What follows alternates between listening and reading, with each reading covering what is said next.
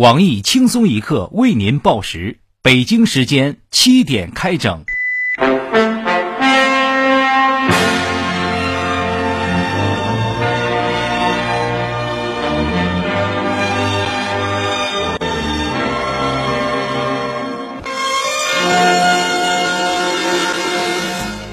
各位友，大家好，今天是七月二十八号，星期二，我是想当和尚的小强。大家好才是真的好，和尚是香饽饽。小强，你条件太差，不够资格。我是小桑，欢迎收听新闻七点整。今天要整的主要内容有：昨日，杭州一居民楼突然整体倒塌，势如破竹，状似萎靡，场面之震撼，让围观群众突然感觉自己房子有七十年产权，真是捡了大便宜。大名鼎鼎的少林寺方丈释永信被实名举报生活作风有问题，少林寺方面第一时间报案，要求查处造谣者。本台建议，所谓无风不起浪，希望政府严查造谣者，不要都往坏处想，万一是真的呢？这事儿必须彻查。湖北孝感一名男子等红灯时，突然发现自己车底下钻出个老太太，倒霉的男子百口莫辩，被交警扣了车子。所幸一名网友的行车记录仪提供关键证据，证实是老太太自己钻进去的。群众感慨：这年头，行车记录仪的广告都让老太太承包了。每个行车记录仪都不好意思说自己有车。武汉一名男子六次潜入幼儿园偷小朋友的饼干和牛奶，不幸被当场抓获，获有期徒刑一年，罚金三千元。真是好汉落难被狗欺！想当年拳打南山敬老院，脚踢北海幼儿园，一名以下全放倒，太平间里一跺脚，没一个敢喘气儿的。这回可好了，至少监狱里面不愁吃穿。爸爸嫌两千元手机太贵不给买，一名二十岁女孩接受不了这个残酷的事实，撒泼躺在马路中央。手机店老板无奈表示愿意降价。网友表示十分心疼手机店老板，毕竟他还为更多的东西躺在不同的地方。我台特别公开碰瓷专家黄博士的内心小秘密，乖，下次躺床上让叔叔给你。媒体称，今年 CCTV 没播《西游记》，湖南卫视没播《还珠格格》，四川卫视没播《新白娘子传奇》，山东卫视没播《武林外传》，四大神剧集体下架，取而代之的是《爱情公寓》《武媚娘传奇》等新偶像剧。据电视台的同事透露，九五后更偏爱这些脑残剧。我台非典型九五后卢小炮表示，自己不看电视好多年，申请退出九五后群体。一对夫妻花二点九万元赴巴厘岛拍婚纱照，结果拍出了乡土味，乱花丛、石头、野草、黄土，还有老黄牛，被朋友嘲笑不止，堪称巴厘岛年度最佳负面广告。用毁图秀秀在北戴河拍婚纱都比这个强。据悉。巴厘岛方面怀疑此举乃中国旅游团的恶意抹黑行为，已向我大使馆提出严重交涉和强烈谴责。近日，国新办发布《中国人民抗日战争及世界反法西斯战争胜利七十周年纪念活动标识，莫名其妙又遭不明群众吐槽说丑。本台认为，丑不丑不重要，纪念意义到了就行。再说会放假，我们就已经很知足了。美国一名二十八岁的华裔美女教师多次性侵一名十五岁男学生被捕。网友义愤填膺，纷纷表示愿意舍身解救小男孩。我台美女主编曲玉则认为，祖国需要这样的女教师，并建议她来华任教，校长和主任都会让她忙不过来，孩子们会得到充分保护。美国心理学家研究发现，妻子比丈夫颜值高，婚姻会更幸福。因为男人看重外貌，妻子长得漂亮会让他们更有面子，从而对妻子更好。对此，我台美女主编曲艺反驳道：“专家遍地走，就看揍不揍。这种专门蛊惑人心的理论，群众的眼睛是雪亮的。古有武大郎与潘金莲，今有陶喆文章陈赫，哪一个都在戳穿着美帝阴谋。”科威特一航空公司机长邀请美国艳星喝香槟、坐大腿开飞机。本台评论：一日千里的形象解释，果然高富帅都在飞机上激震了，屌丝还在地上打飞机。下面请听详细内容。老太跌倒街头，到底扶不扶？恶意碰瓷儿，到底管不管？人民终于看不下去了。北京将立法规定，好心人扶起路人反遭诬陷的话。被扶者及其家属如果捏造事实向提供帮助者恶意索赔，将承担法律责任。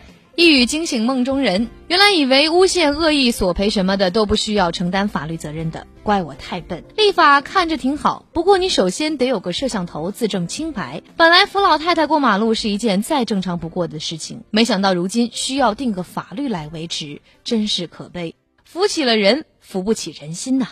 接下来进入广告时间。世态炎凉，人心不古，任何一位心系家国社稷的爱国青年，都会因为扶不起老人而忧伤。是的，一颗澎湃的爱心，往往会被一次善举而闹得倾家荡产。扶老人还是富家子弟独享的权利吗？不，本公司 CEO 贾正义作为一名资深的扶老人行为受害者，不忘善良的初心，立志要把丧失的古风寻回来，把抛弃的传统拿回来，把破碎的节操捡起来。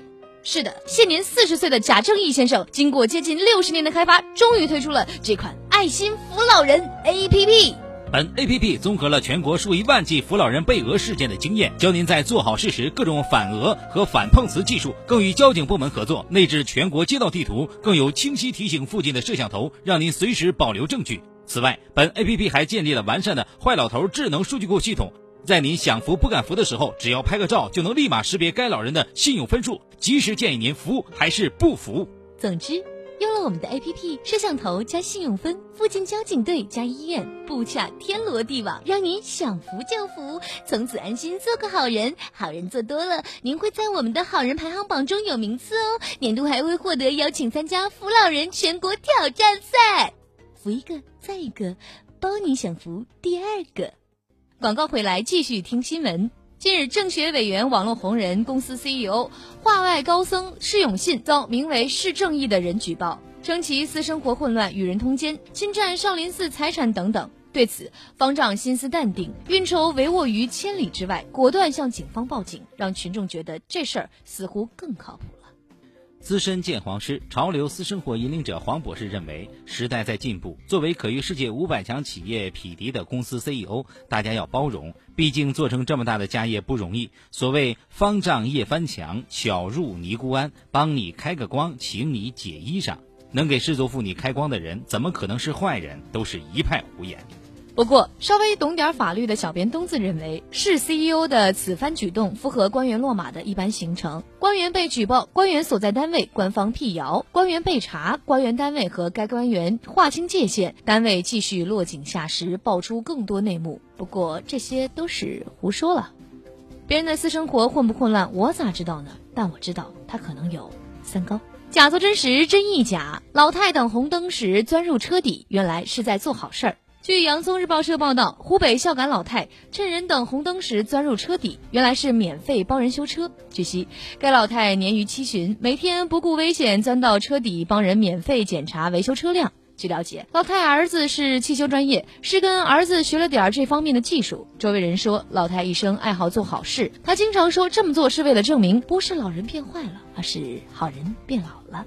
老太不仅免费检修，帮轮胎打完气后，还会让身体被轮胎碾过，以此来检测胎龄老化状，以此来检测胎龄老化状况。据说这个做好事不留名的老人姓杜，乡亲们都亲切的叫他阿杜。我应该在车底，不应该在车里。对，就是这个。令人气愤的是，这样好心的老人，其医疗费还是没有得到保障。请大家在中央电视台官网的“二零一五感动中国十大人物”栏目为老太投票，给好人点赞。今天的新闻七点整就先整到这里，明天同一时间再整。三儿啊，嗯，拍过婚纱照吗？当然啦，我和我男朋友今年计划去马尔代夫拍一组婚纱照的。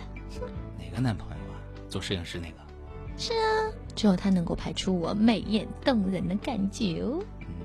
三儿，把硬盘一定要收好啊！哼。